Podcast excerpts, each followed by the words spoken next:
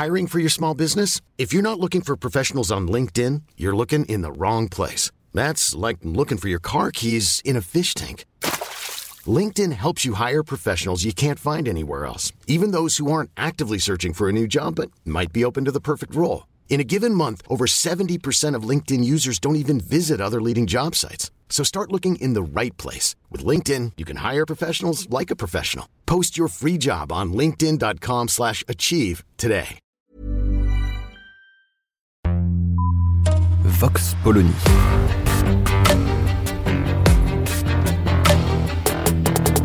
L'actualité vue par la directrice du magazine Marianne, Natacha Polony.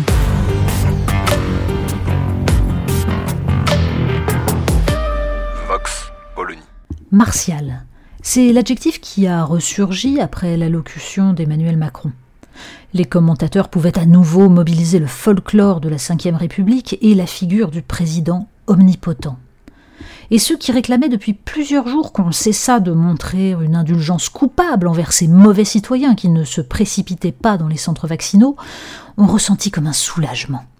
Quel scandale à la fin que cette liberté laissée aux individus quand le bien commun est menacé.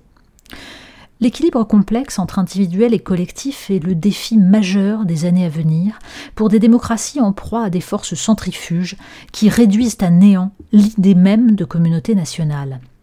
Mais un paradoxe ne laisse pas d'étonner.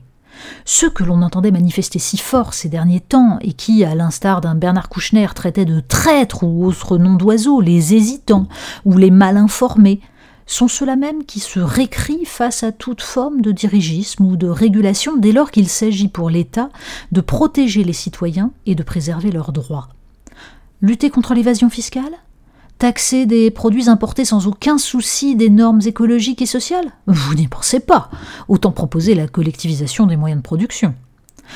Nous avions, bien avant le coronavirus et la floraison de ce rigorisme sanitaire, fait d'attestations, de passes et de confinement, théorisé le centrisme autoritaire, posture néolibérale consistant à ériger le libre-échange et la dérégulation comme des dogmes intangibles échappant totalement pour le bien de l'humanité, cela va sans dire, au champ du débat démocratique et à l'assentiment de citoyens incapables de percevoir le progrès triomphant que constitue la mondialisation.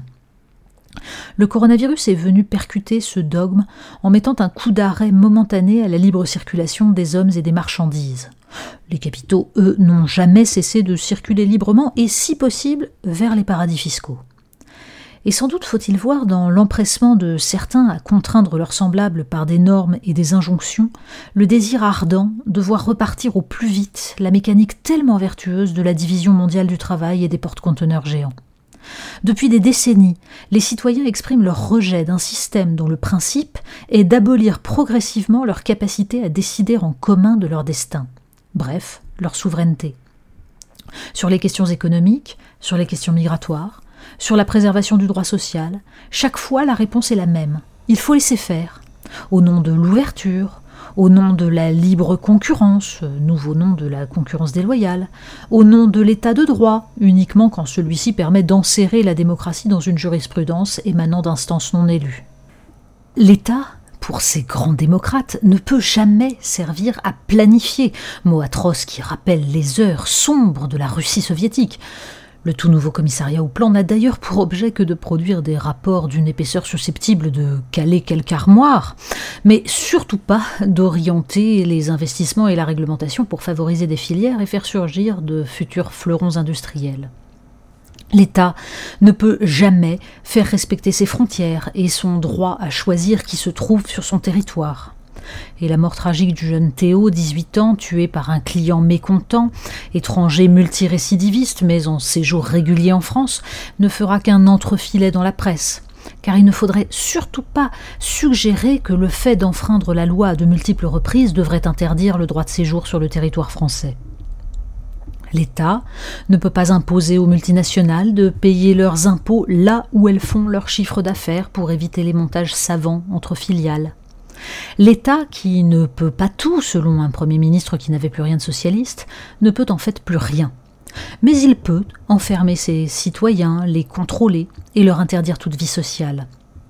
Les plus virulents de ces grands libéraux proposaient même de retirer leur salaire aux non-vaccinés ou de tout simplement cesser de les soigner. Et pourquoi pas refuser aux fumeurs de soigner leur cancer? On aurait tort de s'arrêter en si bon chemin. La déliquescence organisée de la démocratie passe depuis des années par la déterritorialisation, c'est-à-dire le brouillage des frontières permettant de déterminer l'appartenance à la communauté politique, incluant droits et devoirs. Les milliardaires qui ont vu leur fortune multipliée par la grâce du Covid, les multinationales qui utilisent la présence au sein de l'Union européenne de pays pratiquant à échelle industrielle le dumping fiscal ou le dumping social, n'ont pas désarmé malgré la démonstration offerte par cette épidémie de l'absurdité et de l'inefficacité de leur système. Entendons-nous bien, n'être pas démocrate est un droit inaliénable, mais on aimerait que les joyeux adeptes du centrisme autoritaire, laisser-faire économique et coercition envers les citoyens, cessent de se réclamer de ce qu'ils piétinent, la liberté et la démocratie. Vox Polony. Retrouvez tous les podcasts de Marianne sur les plateformes de streaming. Et puis les analyses, articles et entretiens de la rédaction sur marianne.net. Et surtout, n'hésitez pas à noter cet épisode et à nous laisser vos commentaires.